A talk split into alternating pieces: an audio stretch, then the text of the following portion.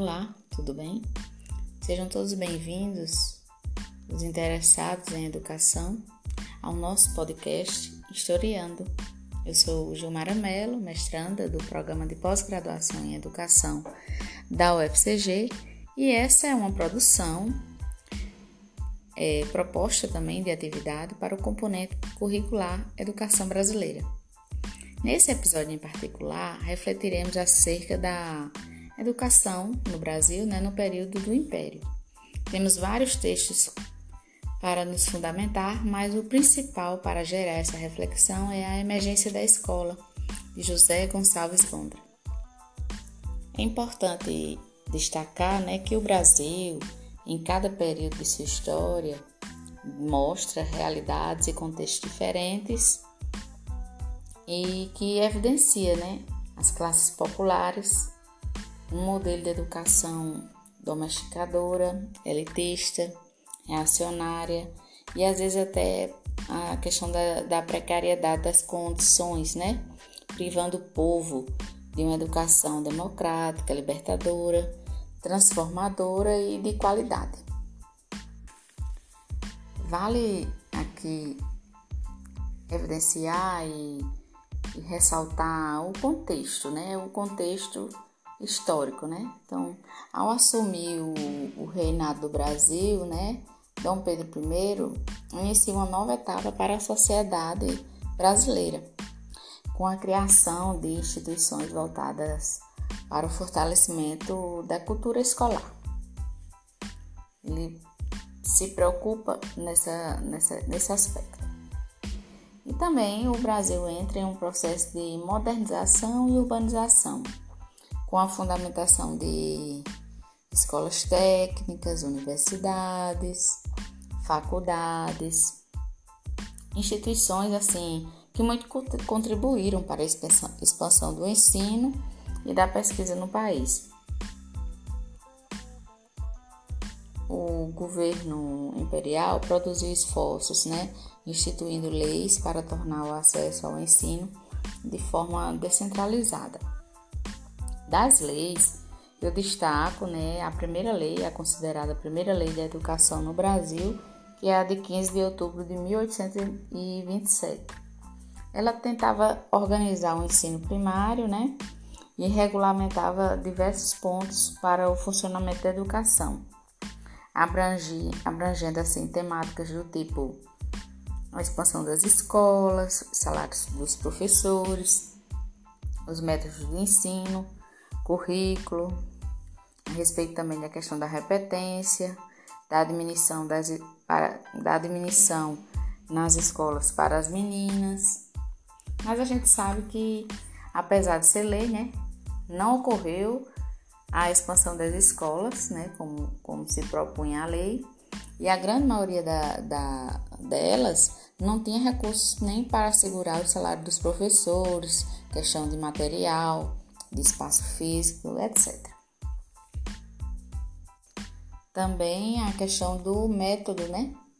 Que foi o método é, mútuo, né? De conhecimento mútuo e lancasteriano, né? Também adotado pelos professores. Mais propriamente no texto, né? A emergência da escola, é, ele reflete, é, ele faz reflexões, né? provoca reflexões sobre o governo das escolas, as casas de educação, os espaços, o, a questão do tempo escolar, os sujeitos governáveis, os limites e a extensão do governo, né? os saberes dissemina, disseminados, os modos de ensinar, os professores habilitados e as teas disciplinares do poder, né? Estendido através da imposição de um modelo de socialização escolar e as formas de resistência dos professores. No caso, a instrução reformada através de proliferação de argumentos, normas e leis educacionais no período contribuiu para gerar, assim, provocar uma cultura da reforma.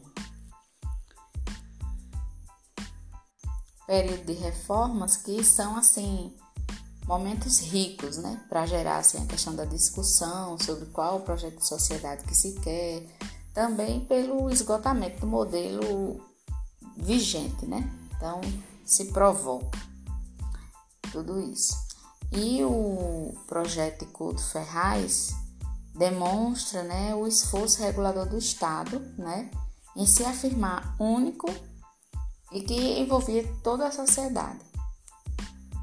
O modo né, de como as ações governamentais, de, de governar, né, moralizar, disciplinar, higienizar e civilizar o povo, articulava-se no projeto de reforma da instrução né, e da escola com fórmulas que evidenciavam objetivos de governo das multidões.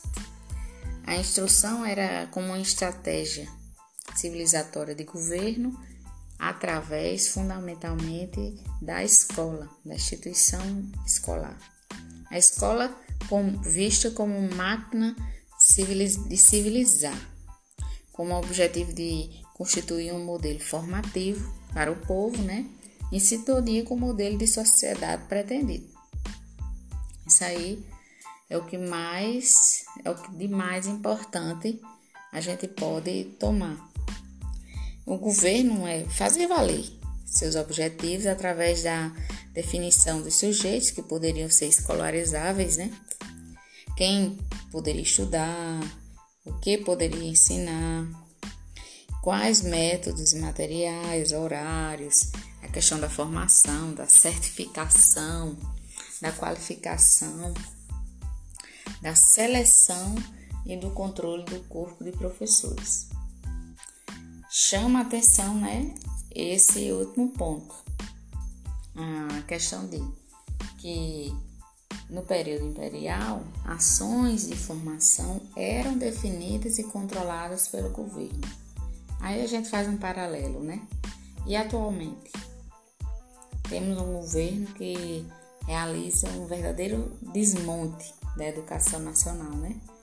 São conquistas que foram conseguidas a duras penas, né? E que hoje são deixadas de lado, né? Que são desconstruídas, descaracterizadas por um governo que despreza a educação. Isso atualmente.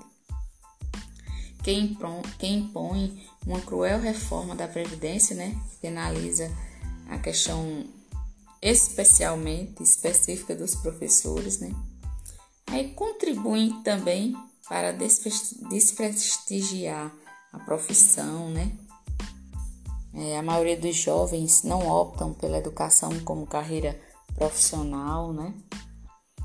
Vivenciamos um mundo de retrocessos, a defasagem na formação de docentes, baixos salários, precariedade da escola, a violência no ambiente educacional, que ignora também, né? Um governo que ignora a diversidade do povo brasileiro, nega a autonomia pedagógica das, institui das instituições formadoras, apresenta uma visão negativa dos professores. É assim, para refletir, para a gente refletir. E a BNCC, a Base Nacional Comum Curricular, não seria um importante documento que regulamenta é, quais as concepções de escola que estão lá, de aluno e os conteúdos, né? Então, assim, o contexto é outro, mas a gente pode fazer relação a, ao passado, né? Voltando para o contexto do período imperial, é, apesar do Brasil apresentar grande desenvolvimento cultural, né, o direito à educação sempre permanecia restrito para alguns, né? E a vinda da família real fizeram com que o ensino superior fosse desenvolvido em detrimento dos outros níveis, né? Isso evidencia o caráter classista da educação, né? E já que também a classe pobre, trabalhadora, né, ficava sem, sem importância em segundo plano. O objetivo era a formação das classes dirigentes, né?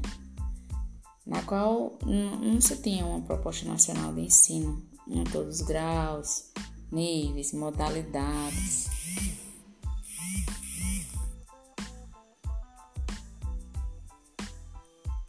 O que se via, né, era alguns degraus, né, para serem galgados, né, pelos alunos de ensino superior, né, criado pelas criados, né, esses degraus pelas pelas autoridades, né, para que esses alunos do ensino superior ingressassem, né? Aí gerou, assim, um total descaso com o ensino público. Enfim, podemos concluir, né, que por mais que as leis elaboradas ao longo dos anos indicassem mudanças, é, a realidade mudava minimamente, né? A educação se destinava a beneficiar a classe dominante em detrimento das populares, né? Formando assim, né? É, objetos, né? Quando deveria formar sujeitos da história. Esse é o nosso podcast Historiando e até mais.